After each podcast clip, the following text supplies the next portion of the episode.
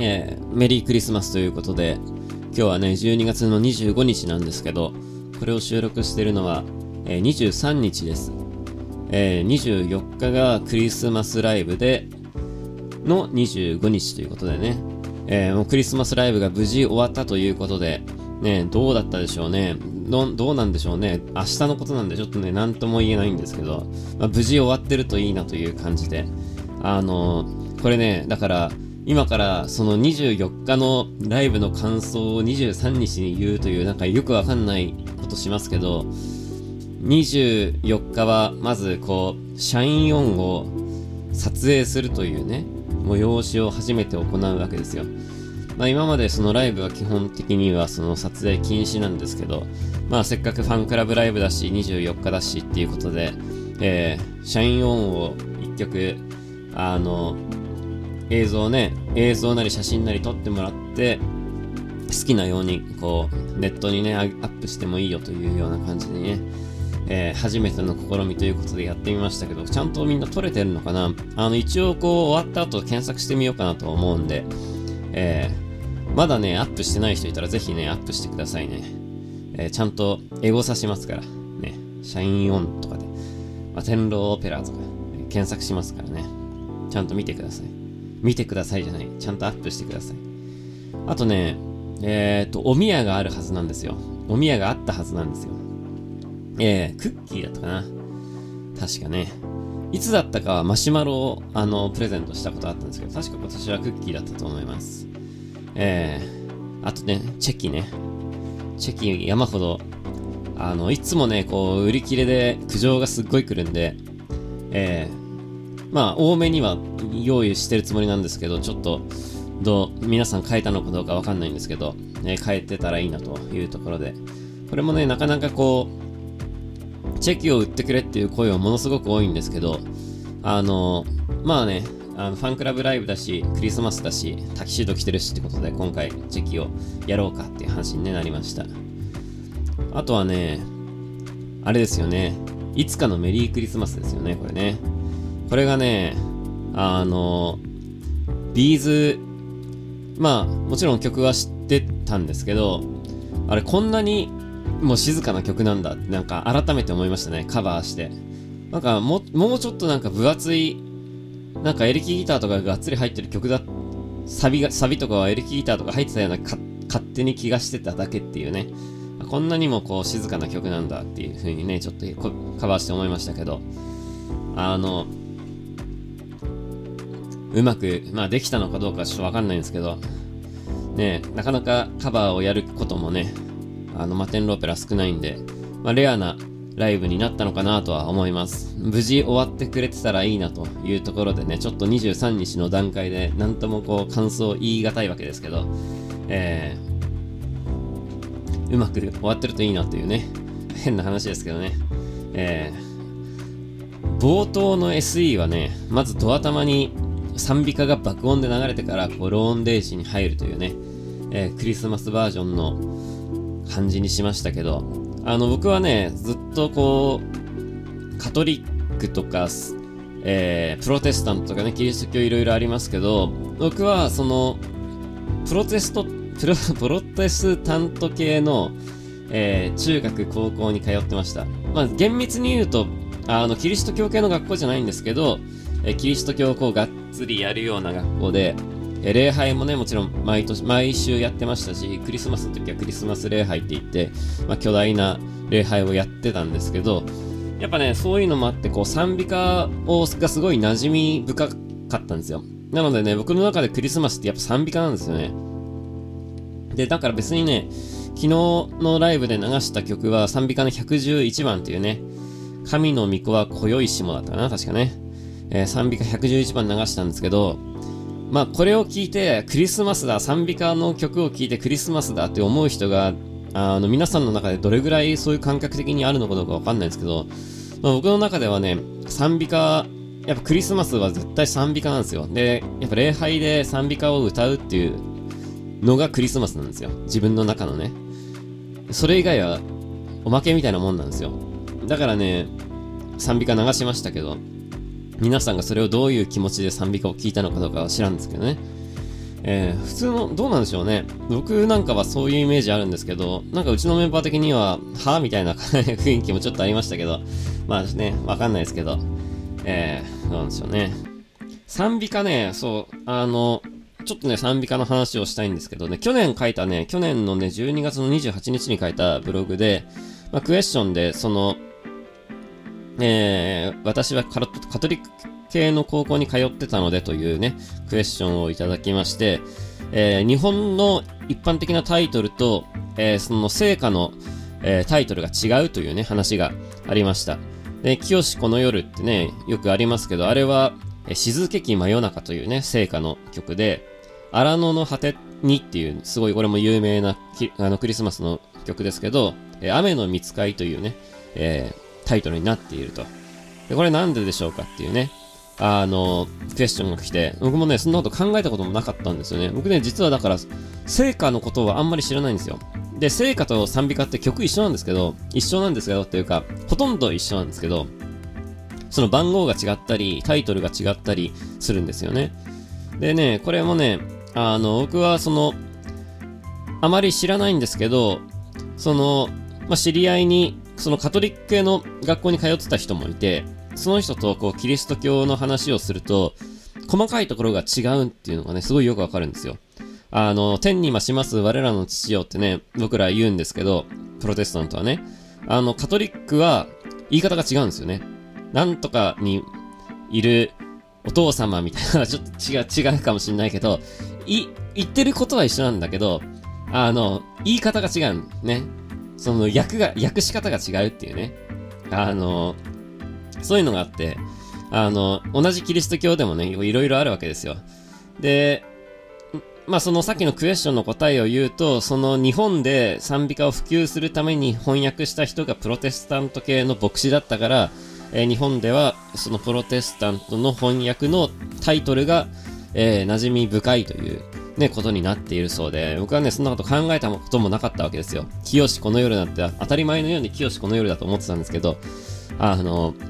ね、このクエスチョンのおかげでね、去年送ってきてくれた人のおかげで、あ、そうなんだっていうのをね、自分自身も知ることができました。これね、あのね、え、まあね、その、カトリックとプロテスタントの話をすると、まあちょっと、いろいろ、あの、長くなっちゃうんであれですけど、あの、どっちが多いのかっていうところを見るとね、圧倒的にカトリックの方が多いんですよ。そもそもね。あの、ローマ教皇とかさ、あの、ね、皆さんも聞いたことあると思うんですけど、あの、ああいうのとかも全部、カトリックですからね。ええー、一般的にキリスト教って言ったら、その、カトリックなんですよね。洗礼して、その牧師がいてとか、ね、そういうのはね、全部ね、カトリックなんですよね。で、プロテスタントってのはその偶像崇拝禁止してますから、そのね、あの十字架にキリストがいるのがカトリック。ね、プロテスタントはさっぱりした十字架だけがあるっていうね。それがね、えー、ちょっと待ってね。このね、カメラの露出が変わってしまうっていう問題があってね。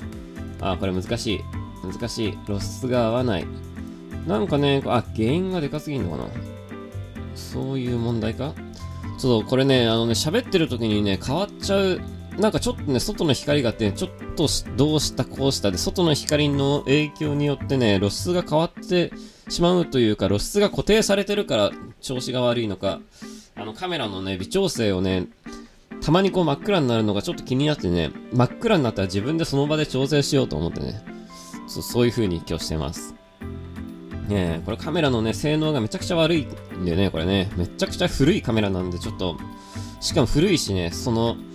買ったのも別になんか1000円ぐらいで買ったカメラなんでね、めちゃくちゃこう、まあ安くて古いやつなんで、それを未だに使ってるのが悪いんですけど、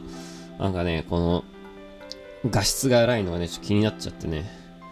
まあそれはいいんですけど、えー、何の話だっけ？そう、黒、キリスト教と、のプロテスタントとカトリックの話ですよね。で、だからね、僕はずっとそのプロテスタント系の、あの、礼拝をしてたんで、えー、っとね、その十字架に、えー、キリストいないし、えー、マリア様の像もないしって感じのところでね、ずっとやってきたんで、逆にね、なんかその、あの、カトリック系の教会とかに行くと、なんかこう、カルチャーショックというか、やっぱ別世界のことのようなね、気がすることもね、やっぱありますね。えー、ちなみに僕はクリスチャンではありません。あの、キリスト教のことを、もうまあそんなにだから最近は別に聖書とか読んでないですけど、あの、キリスト教のことにも興味のある普通の人です。ね。えー、最近書いたブログといってもね、だからまあ、2日前、3日前の収録になると最近書いたものが少ないっていうね、ちょっと問題もあるんですけど、えーとね、何にしようかな。うーんと、これがな、昔はでかいシンセを電車で運んでた、あやめさんが思う電車の迷惑行為ランキングと。これね、あの、電車の迷惑行為ランキングっていうのが発表されててね、え今年の1位は、えー、っと、荷物の持ち方が1位ではなくて、今年の1位は座席の座り方というね。なんか座席の座り方もさ、昔はさ、その、普通のね、長い椅子だったのが、最近はなんかこう一人ずつこう区切られるようになってんじゃないですか。だからそれも結局なんか変な座り方をして、独占する人がいるからそういう風になったんだと思うんですよね。その一人一人ちゃんとこういう風に座ってくださいよっていうこう、なんか凹みがあるじゃないですか。あれ昔なかったんですよ。昔は。最近ですよ。比較的最近ですよ。あれできたの。多分10年、15年か15年前ぐらいだと思いますよ。それよりも昔はね、ただのね、長い椅子だったんですよ。だからね、みんな中途半端なとこに座るから、こう、マックス人数座れないなんてことは結構ね、よくあったんですよね。だからね、そういうのもあって、きっと批判もあって、そういうくぼみをつけたんでしょうね、きっとね。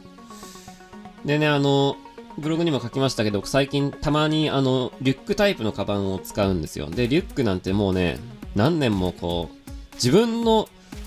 何自分のカバンとしてリュックっていうのを使ったことがなかったんですよね、そもそも。中学、高校の時ですすら使ってないし、ランドセル以来かもしんないね。だからね、極端な話ね。ランドセル以外、ランドセル以来のリュックを、えー、今年から使い始めています。つってもね、毎日使ってるわけじゃなくて、ちょっと荷物が多い時なんでね。一番荷物が多い時は、リュック、ちっちゃいリュックなんで入らないし、まあめっちゃ少ない時はもっとちっちゃいカバンで行くんで、まあちょっと中途半端にある時に、なんかリュックをね、使う時もあるんですけどね。これがね、だからね、僕もね、その、電車の中で、あでっかいリュック持ってる人ですっげえ邪魔な人いて、体をくるんと回すとさ、いろんな人をなぎ倒してくんでね。で、そういう人がね、やっぱいて、僕の目の前でね、ちょっとね、なんか喧嘩っぽいことになった人いた、いましたよ、サラリーマンの人と。いや、危ねえんだよ、みたいな感じで。気をつけてるだろうみたいなこと言ってたけど、全然気をつけてないの、その人ね。あ、自分じゃわかんないんだよね。やっぱリュックって。だからね、やっぱ目の届かないとこにカバンがあるのって危ないなと思って、あの、僕も電車、満員電車とかに乗るときはね、リュックをちゃんと前にしてね、乗るようにしてます。で、最近の特徴としてはね、やっぱこういうの見ると世相をこう反映させているのがね、特徴だなと思ってて、あの、まあ、最近こうインフルエンザの人がまあ、多いということでね、インフルエンザがすごい早い時期からこう流行するということで、え咳やくしゃみをするっていう人が、えー、咳をくしゃ、咳やくしゃみをのその辺に巻き散らすのが気になるっていうのが6位にね、今までランク外だったものが6位になっているとか、でそういうのもね、あって、結構こういうの見ると、こう、世相を感じるなっていうのがあってね、ちょっとぜひこのブログもね、読んでほしいんですけど、まあなんかね、あのね、僕自身もね、その昔はシンセをね、担いで、えー、通ってました。あの、バンドにね。まあ、マテンローペラ入ってからはね、あの、全部こう機材車がね、ちゃんとあるバンドなんで、えー、基本的に今機材車と自分の車に機材を入れて運んでたんで、えー、電車の中でシンセを運ぶっていうのはね、マテンロペラになってからはしてないですね、一切ね。で、その前のバンドも、えー、基本自分の車と機材車もあったんであれですけど、一番最初にやっぱね、やってたバンドは、あの、基本的にね、機材車もな、なんかちゃんとした機材車っていうのもなかったし、あの、楽器は全部自分でスタジオとかライブの時を運んでやるっていう。で、僕の場合はキーボードなんで、えー、必要なものはだからキーボードでっかいキーボード、76件のキーボード1つと、あのー、ペダルですよね。で、キーボードスタンドは現地のライブハウスやスタジオで借りるというね、そういう感じでライブをやってましたね。懐かしいですけどね、結構でかいんですよ、そのキーボードって。本当に。だからね、トイレとか行けない。もう、懐かしいな雨の日とかはさ、だから傘なんかに収まりきれないのもちろん。だからもうめっちゃこう濡れるし、もうキーボードのケースとかもちゃんと必死に乾かすし、満員電車だからさ、そライブ終わった後とかさ、しかも家、遠いからさ、その時。めっちゃ大変でしたよ。本当に。もう、満員電車を乗って、あの、横浜で活動してたんで、あの、相鉄線に乗っていくんですけど、あのね、やっぱ、相鉄線で海老名から横浜までフルで乗るんですよ。で、ぎゅうぎゅう詰めで、そのなんか、サラリーマンの人に話しかけられて、なんかバンドやってんの？って言われて、ああ、いや、そうなんです、っつったら、なんか、頑張ってねって言われて、そんなね、思い出もありますけど、えー、そう、大変でしたね、あれは、本当に。まあ、あれ、担げる重さのものをね、あえて買ったの。これブログにも書きましたけど、もうシンセめちゃくちゃ重いんですよ。で、僕が使ってるシンセも、あの、僕が今使ってるその黒いシンセはまだね、比較的軽い方なんですよ。で、あれね、同時にね、あのね、軽い、おっとっとっと、ごめん、露出をいじったら変なになった。えー、ジュピターの50っていうのを使ってるんですけど、僕はね、ローランドのね。で、ジュピターの70っていうのも出てるんですよ。で、70にしないのって言われたことあって、いやいや、その70めっちゃくちゃ重いんですよ。で、その重いの誰が運ぶんだっつう話なんですよね、結局ね。あれね、ぜひね、楽器メーカーの人はね、まあその横浜アリーナとかに行くのはいいんですけど、ぜひね、その辺のライブハウスに、その運んでる様子を見てほしいよね。この重さのものを、どうやって階段降りるんですかっていう話を。ね。だからね、最近だからそういうのをやっぱ感じてきてくれたようで、ここ数年はね、すんごい軽いシンセがね、山ほど登場しているということで、本当にね、いい時代になったなと思いますね。なんかやっぱね、ほぼ毎日のようにその、電車に乗ると、どこかしらでね、シンセを担いでるね、女の子を見るんですよ。おっと、ごめんね、露出を、この調整を、露出、原因、明るさをそれぞれね、調整しながら喋るというね、ちょっとね、新たな試みをしてるんですけど。でね、その、キーボードを持ってる高校生が増えるっていうことは、キーボーディストの人口の裾野が増えるということで、ね、僕はとてもいいことだなと思ってて、本当にね、軽いシンセ万歳というね、感じなんですけど、えー、その頃は僕はまあ、その軽いシンセは持ってないんですけどね。えー、いやいや、そういう懐かしい話をして、えー、もう一つ懐かしい話をしますけど、えー、これは懐かしい大の大冒険が再アニメ化へと。これね、大の大冒険って僕めっちゃ好きだったんですよ。大、大の、大の大冒険のことを大々って略す人いるらしいですけど、僕はね、大の大冒険はね、大の大冒険でしたね。このね、今日魅力的なね、キャラが多いんですよ。大とかね、ポップとかね。で、まあネタバレすると、そのアバン先生というね、先生がいるんですよ。あの、お師匠さんですね。それがね、結構ね、序盤に死ぬんですよ。で、序盤に死んじゃって、その、アバンの弟子たちがこう活躍して、悪い奴をやっつけるっていう話なんですけど、まさかのそのアバン先生が生きてるっつうね、めちゃくちゃな展開になるわけですよ、最後の方でね。なんだよそれっていう話なんですけど。でもなんかね、そういうのもまあ、そのなんかちょっとジャンプっぽいよね、なんかね。で、その、大、主人公の大もこうしっかりとこうね、あの、強いのにもちゃんと理由があるっていうね、これもこう、ジャンプの鉄則ですよ。ジャンプの鉄則ですよっていうか、あの時代のそういうのが、後のジャンプの鉄則になったんだと思うんだよね。大もそうだし、悟空もそうだし、誘白のね、祐介もそうだし、みんな実はこうすごい血筋の人でしたっていうね、オチなんですよ。で、それが最近もちゃんとワンピースとか、ナルトとか、えー、ブリーチとか、ね、そういうのにちゃんと、えー、引き継がれてるわけですよね。えー、結局世の中は血筋と、ね。なんかこう、あれですけど、そういうのにやっぱね、こう憧れちゃうんですかね、男の子はね。えー、と、このね、大の大冒険が、まあ、再アニメ化するということでね、やっぱね、最近ね、どうしてもこう、リバイバルブーム、ね、アニメだったら昔のやつが、えー、再、再アニメ化するし、えー、あとは、ま、まあね、バンドのこと言うのもあれですけど、バンドだったら昔のバンドが再結成する。えー、あとは、漫画は昔の 漫画のスピンオフが出るっていう、これがこのね、10年間のね、トレンドですよ。2010年間はね、リバイバルの10年間でしたね。えー、多分この流れはね、あの、これからも先も、もう10年ぐらいはね、続くかなと思います。多分ね、あの、その理由はね、今までは若い世代だけをターゲットにして、えー、商売が回ってたんですよ、エンターテインメントの。ただ、その、今はそういったエンターテインメントの幅、若い世代だけだと、あまりにも多様化しすぎて、まあその、アニメやね、ゲーム以外のところにも、あの、興味がやっぱいってしまうっていうね、問題があるのかなと思います。あの、要するに、はいあまりにもこう、何？ライバルが多すぎるっていうことなんですよね。で、ライバルが多いに、多くて、さらにこう、人口も減ってるんで、で、どうしたってそうなっていくと、えターゲットを年齢層高めのところに持ってかなきゃいけないわけですよ。で、年齢層高めのところに持っていくためには、年齢層高い人が好きそうな話を作るよりかは、えー、そういう年齢層の高い人たちが昔好きだったものをもう一回打ち出していく方が早いっていうことなんですよね。あの FF7 のリメイクだって結局はそういうことですよ。あのターゲットにしてんのは若い10代じゃないですからね。あれ絶対30代、40代ですからね、ターゲットは。まあそんなもんですよ。ね。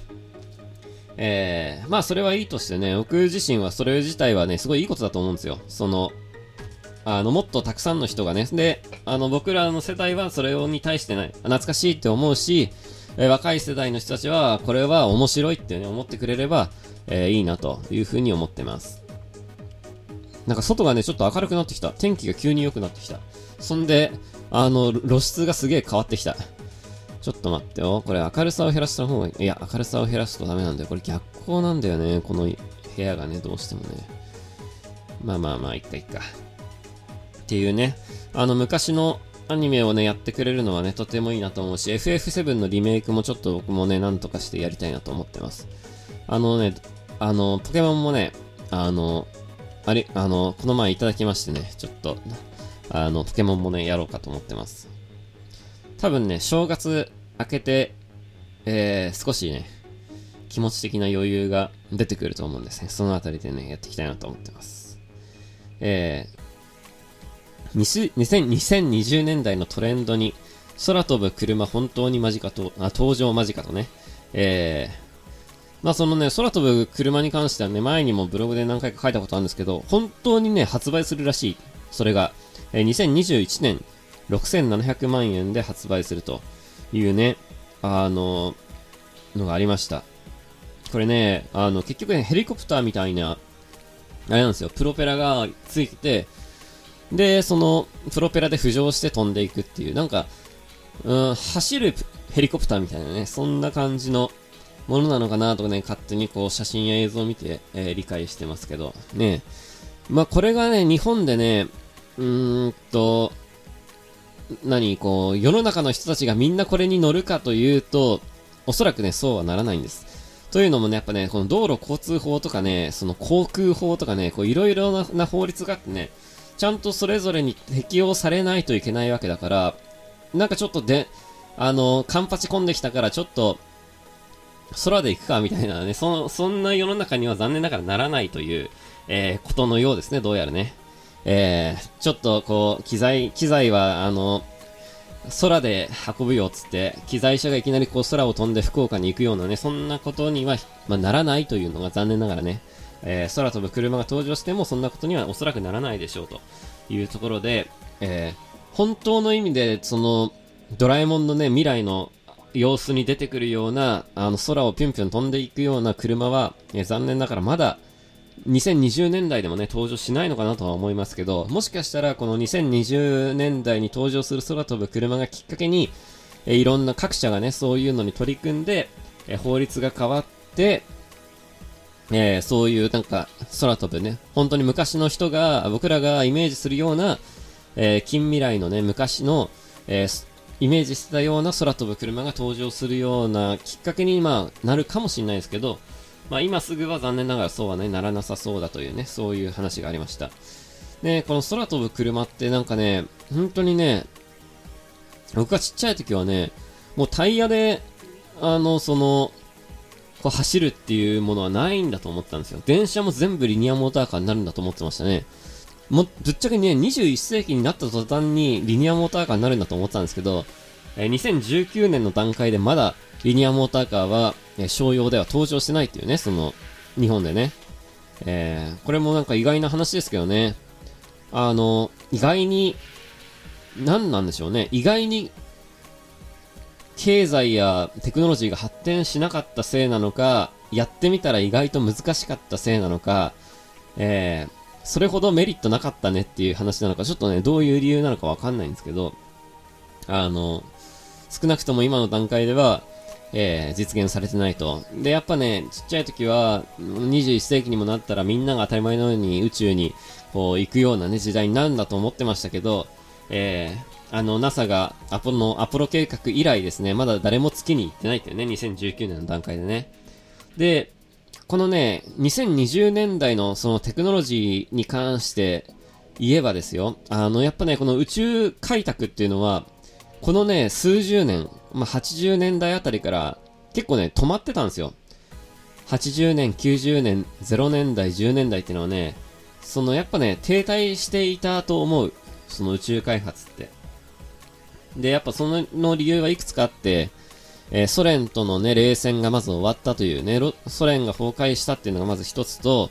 えー、アメリカの景気自体も、まあ、リーマンショックとかもあったし、まあ、日本もね、そのバブルの崩壊とかもあったし、まあ、世界的な景気が必ずしも、えー、良かったことばっかりではなかったというね、えー、のがまず一つ、それも一つっていうのもあって、えー、まあ宇宙に行くメリットがだんだんなくなってきたっていうね、あの、まあ悲しい話ですけど、で、そういうのがやっぱありました。だけどやっぱね、2020年代はね、進むと思いますよ。宇宙開拓。これはね、楽しみな10年間になりそうですね。あの、何が良かったってね、僕は、そのトランプ大統領って、なんか別に、何、この前弾劾裁判とかありまして、あの、ちょっとなんかね、あの、過激な発言とかもあって、あの全部が素晴らしいとは思わないですけど、何が良かったってやっぱ宇宙開拓、宇宙開発や宇宙開拓に関してね、すごい積極的なんですよ。トランプ大統領って。それがね、やっぱ本当良かったなと思う思うんですよね。やっぱね、最終的には宇宙のに行かないとダメな気がする人間はね。なんか宇宙に行くことが重要というか、宇宙を目指すことで、こう、生まれるテクノロジーっていうのがやっぱあるよねっていうところで、ぜひね、人間はね、宇宙に行ってほしいんですよ。でね、あの、まあ、ここのとこずっと停滞してますけど、日本も含め、アメリカも含め、えー、さらにはその民間企業も含め、えー、この2020年代はね、久々に人類がね、こう宇宙に進出する10年間になると思いますよ。それがね、僕はね、すごい楽しみでしょうがないわけです。月も楽しみだし、えー、火星に行くのも楽しみだしね。え、そんなね、魅力的な10年間になるかと思うんでね、ぜひね、あの、科学者の人たちや、えー、政府の人たちや、そういう民間企業ので働いてる方はね、ぜひね、頑張ってもらって、えー、人類の発展に尽くしていただきたいなと思うわけです。えー、次、次というか、えー、最近のね、気になったニュース、これちょっとパパッといきたいんですけどね。これね、チケット譲渡、親子もダメって厳しすぎないっていう、札幌のフィギュア NHK カップ、NHK 杯。えー、これ、だから、えー、まあ、札幌で行われた、まあ、その、えー、フィギュアスケートのね、大会で、えー、お父さんの名義で買ったチケットで、えー、入りたかったんだけど本人ではないのでダメですと伝えられしぶしぶ帰ったという。で、自分の父親の氏名が記載された健康保険証や学生証を見せたんだけど、結果は変わらなかったということに対して、えー、さすがに厳しすぎるんじゃないのかというね、そういう声が上がっているというのが、まあ、記事になってました。まあ、これもね、難しい問題なんですよ。その、転売目的もあって、かなりね、あの、本人確認を厳しく、まあ、主催者側はやったということで、まあ、特例なくしっかりこれやったっていうね、ルール通りにやったっていうとこなんでしょうけど、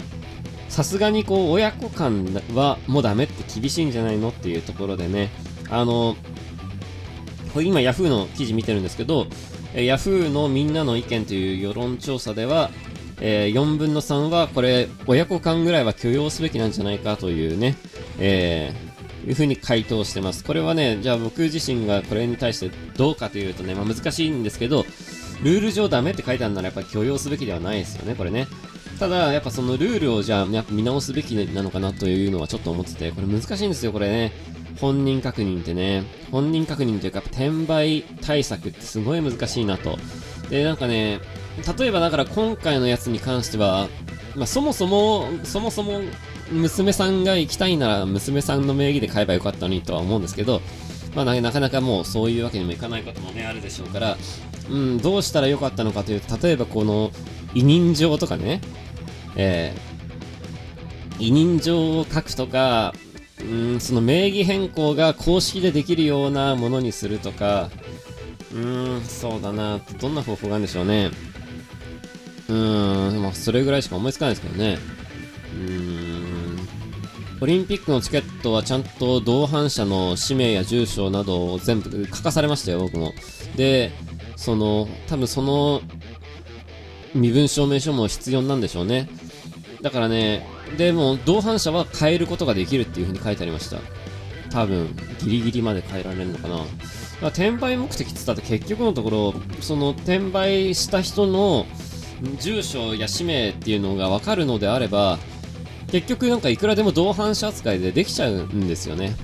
だからね、なんか厳しくすればするほど不自由になるだけで、どこまで対策になっているのかどうかっていうのは実際のところよくわかんないんですけど、その、嵐なんかもね、かかなりこう、厳しくね、あの、チケットの転売対策で、その個人、個人の確認をしているっていうようなね、あの、ニュースはありまして、その、結局、借りた、買った人の、何？あの、身分証明書をこう借りて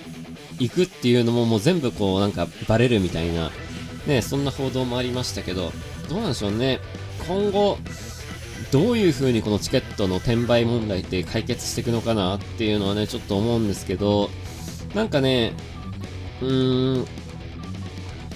身分証の確認なのかななんかね、ちっと、もうちょっと違う形でね、もうちょっと平和的にできる方法がね、このテクノロジーの力を使ってありそうな気がするんですけどね。なんかね、どうなのかな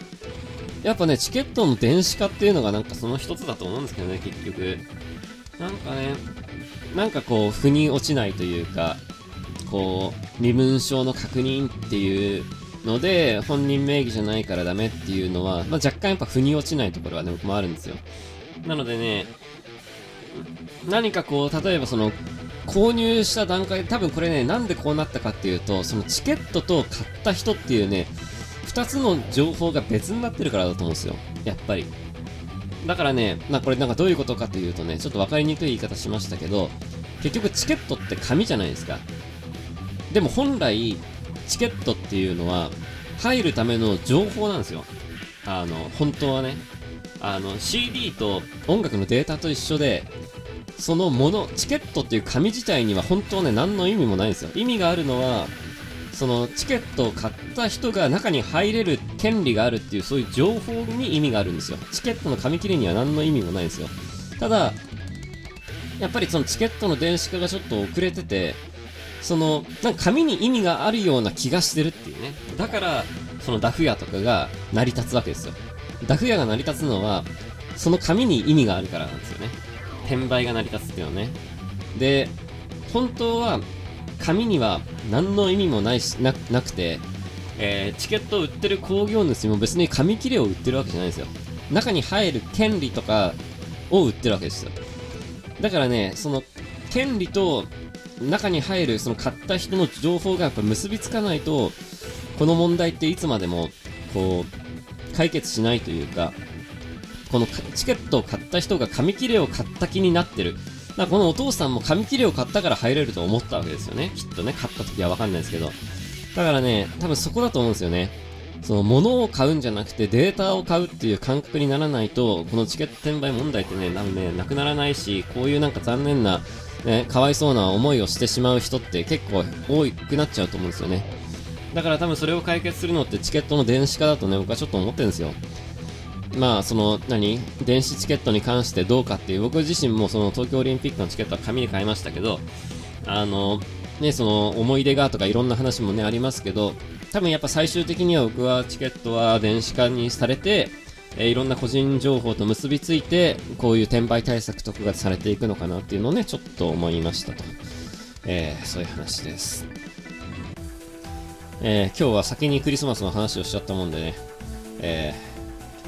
あ、そうそう。だから今日の、今日の言葉のところに出てくるのは、昨日の24日のライブで流れた、えー、ドア玉で爆音で流した賛美歌のタイトルです。えー、あれはね、英語なんです。ね。えー、ぜひね、あれで検索するとね、あの曲の原曲が出てくるんでね、ぜひ聴いてください。僕のクリスマスの中で好きな賛美歌がいくつかあって、そのうちの一つだと思いますね。去年確かね、好きな賛美歌っていうブログを書いたはずなんでね、ぜひそれもね、えー、見てください。多分その中に入ってるんじゃないかな。結構一番トップ2、トップ2に入る好きな、好きな曲ですね、あれね。賛美歌111番です。え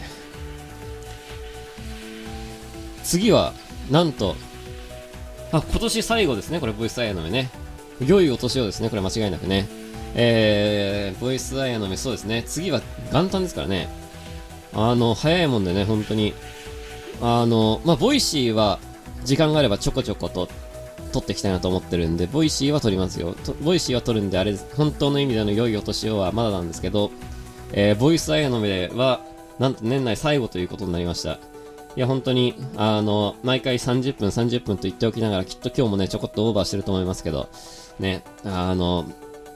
来年以降も続けていきたいなと思ってるんで、ぜひ、これから先も根気よく聞いてくれたらいいなと思ってます。えー、すごいですね。本当に良いお年をですね。えー、今日はね、クリスマス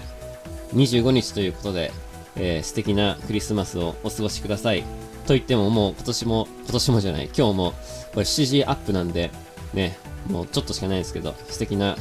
クリスマスをね、お過ごしください。えー、年内もあと1週間となりましたけど、まあ、インフルエンザも流行ってるんでね、体調にも気をつけつつ、えー、忘年会で、や、お正月で飲みすぎないように、えー、お体に気をつけて、えー、また来来年楽しく綾の目を読んでくれたらいいなと思います。じゃあ、えー、今年1年、ボイス綾の目どうもありがとうございました。また来年もぜひ聞いてください。バイバイ。